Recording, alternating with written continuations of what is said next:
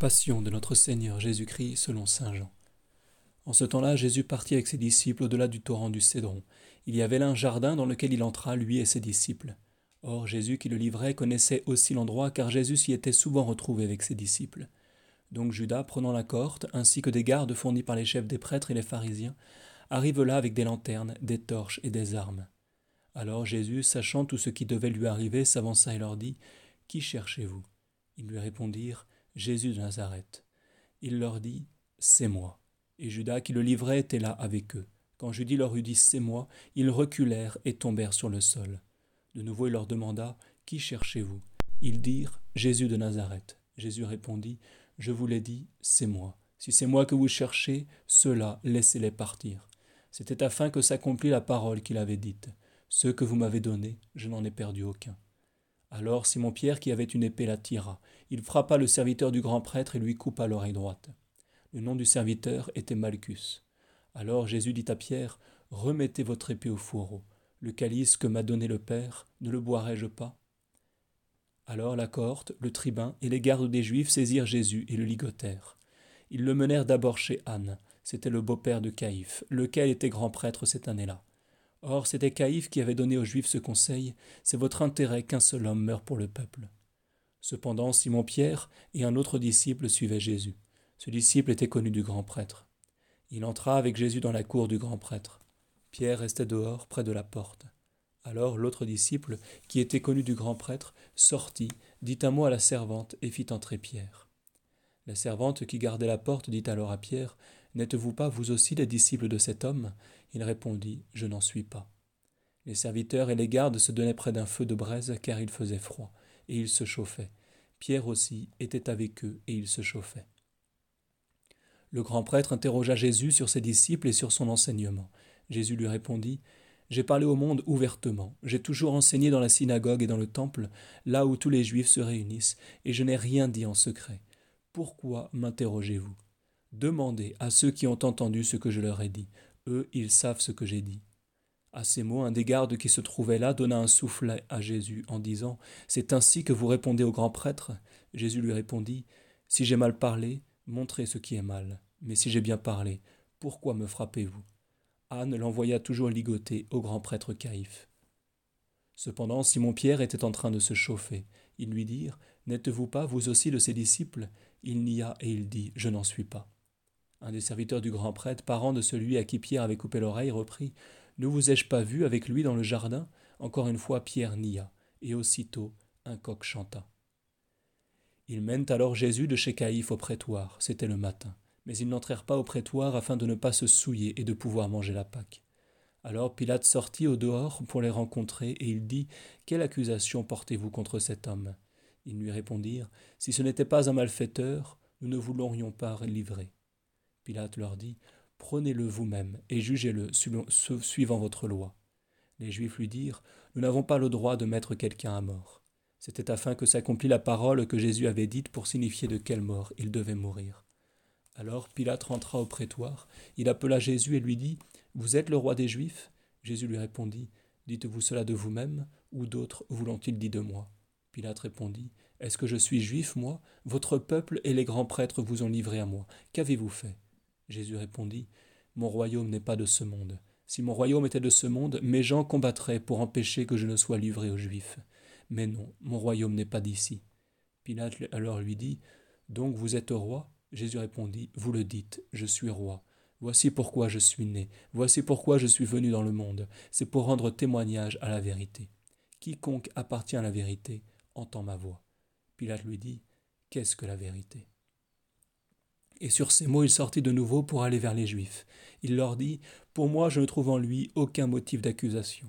Mais c'est la coutume que je vous relâche quelqu'un pour la Pâque. Voulez-vous que je vous relâche le roi des Juifs? Et alors tous se mirent à crier Pas lui, mais Barabbas. Or Barabbas était un brigand. Alors Pilate prit Jésus et le fit flageller. Et les soldats, tressant une couronne avec des épines, lui posèrent sur la tête. Ils lui mirent un manteau de pourpre, et ils s'approchaient de lui en disant Salut, roi des Juifs et il le souffletait. Pilate retourna dehors et leur dit Voyez, je vous l'amène dehors pour que vous sachiez que je ne trouve en lui aucun motif de condamnation. Alors Jésus vint au dehors, portant la couronne d'épines et le manteau de pourpre. Et Pilate leur dit, Voici l'homme.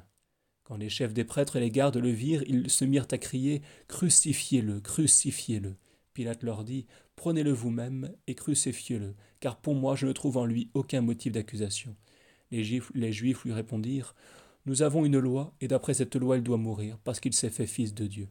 Quand Pilate entendit ces paroles, il s'effraya davantage. Il rentra dans le prétoire et dit à Jésus, D'où êtes-vous? Mais Jésus ne lui donna point de réponse. Pilate lui dit alors, Vous ne me parlez pas? Ne savez-vous pas que j'ai le pouvoir de vous crucifier et celui de vous relâcher? Jésus répondit, Vous n'auriez sur moi aucun pouvoir s'il ne vous avait été donné d'en haut. Voilà pourquoi celui qui m'a livré à vous porte un péché plus grand. Dès lors, Pilate cherchait à le relâcher. Mais les Juifs se mirent à crier Si vous le relâchez, vous n'êtes pas ami de César. Quiconque se fait roi s'oppose à César. Pilate, en entendant ces paroles, amena Jésus au dehors. Il s'assit à son tribunal à l'endroit qu'on appelait le dallage de Pierre en hébreu, Gabata. C'était le jour de la préparation de la Pâque, vers la sixième heure. Et il dit aux Juifs Voici votre roi. Alors ils crièrent À mort, à mort, crucifiez-le. Pilate leur dit Crucifierai-je votre roi? Les chefs des prêtres répondirent Nous n'avons de roi que César. Alors il le leur livra pour être crucifié. Ils prirent donc Jésus et l'emmenèrent, et portant lui-même sa croix, il sortit en direction de l'endroit appelé le lieu du crâne, en hébreu Golgotha. Là, ils le crucifièrent, et avec lui deux autres, un à sa droite, un à sa gauche, et au milieu Jésus. Et Pilate fit un écriteau qu'il plaça sur la croix. Il y était écrit Jésus de Nazareth, roi des Juifs.